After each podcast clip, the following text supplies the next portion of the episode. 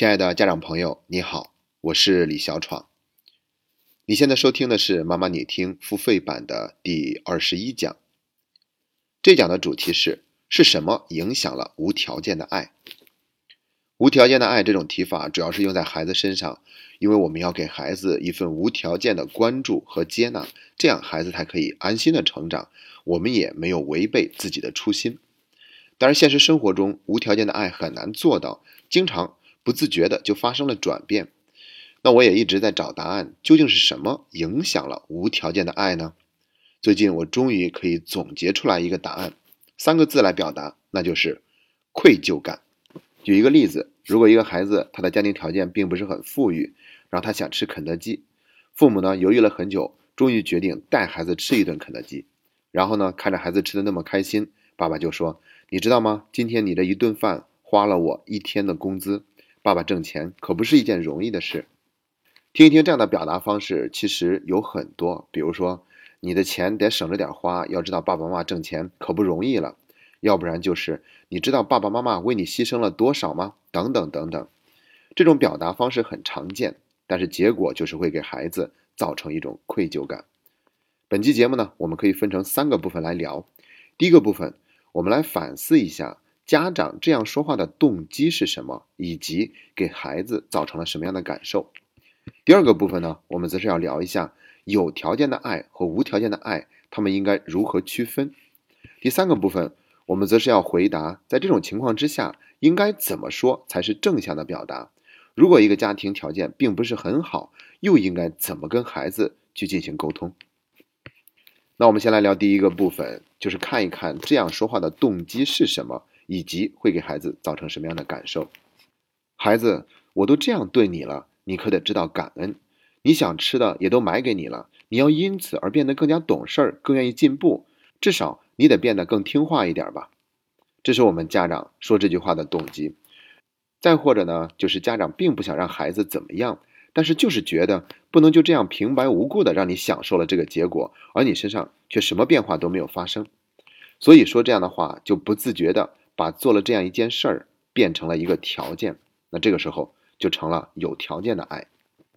那我们还要再想一想，这样的表达方式给孩子造成的感觉是什么？你知道咱们家不富裕，但是我还是给你吃了，我还是给你买了，所以你要理解爸爸妈妈的不容易。本来孩子呢可能还可以很开心的去吃那顿肯德基，但是听到父母这样的表达，他内心会很有压力，他会觉得自己亏欠了父母。简直自己就是一个累赘嘛！而且这样的话听多了，资格感会变得越来越少，内心会感到匮乏。渐渐呢，孩子也会压抑、隐藏自己的需求，同时还要学会迎合别人、委屈自己。这样的话呢，在他的性格里面就会多了一种成分，叫做讨好。而这样的性格，即便是长大了进入亲密关系里面，可能还是不敢有任何的要求，表达自己的需要。而是总用委曲求全的方式去跟别人进行互动，这还让我想到一个故事，就是有一个妈妈发现孩子最近一段时间去超市的时候什么都不要买，可是明显看到他的眼里是发光的，他很想要一样玩具，可他就是说不买。这个妈妈就觉得很奇怪，然后就问他说：“我看出来了，你是想要的，但是你为什么就是说不买呢？”一这么说，这个孩子就哭了。然后妈妈就知道了真相，原来是爸爸有一天跟这个孩子聊天，半开玩笑的跟他说：“你知道吗？咱们家是有房贷的，一共贷款多少万，每个月都要还好几千，所以我们的生活非常的不容易。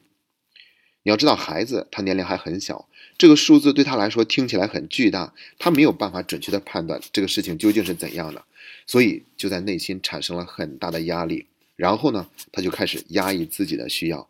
明明想买，但是觉得如果我买的话，会花了家里的钱，给家里添麻烦，所以就隐忍着说我并不需要。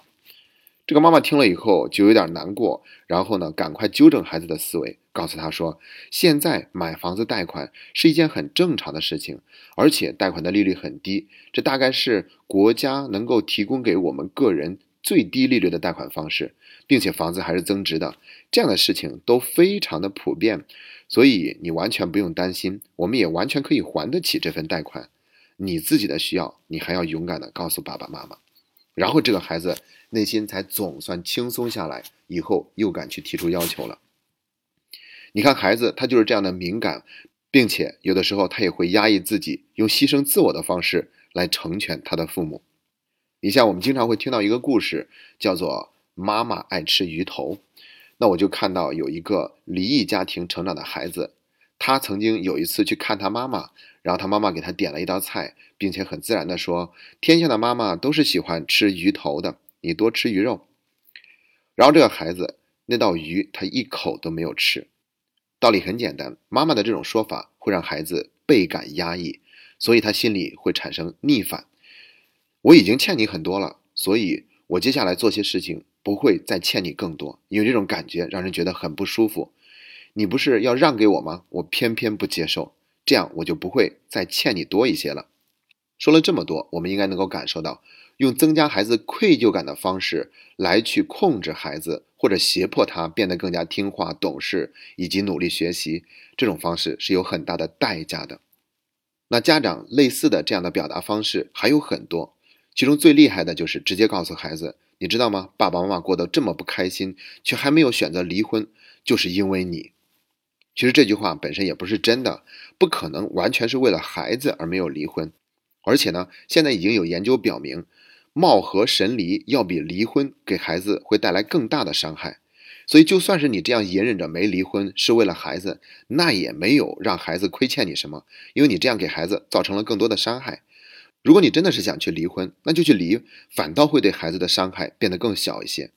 而如果要真离婚的话，可能你自己面临很大的压力，无论是身边亲人给你的压力，还是社会上舆论的压力，以及你个人生存的压力，而这些才是一个人不愿意离婚的真正原因。所以又何必为了让孩子变得更懂事，而对他撒这样的谎言去要挟他呢？我们说完了第一个部分，再聊第二个部分。就是有条件的爱和无条件的区分。那如果您想收听本期节目的全部内容的话，欢迎您订阅“妈妈你听”付费版的专辑，全年一共有五十二集。您只需要在微信里输入“妈妈你听”的拼音全拼，就可以找到我们的公众号。关注以后，在界面下方点击精品课程按钮，就可以看到“妈妈你听”付费版的链接入口了。最后，再一次感谢一直以来您对本节目的信任和厚爱。谢谢大家。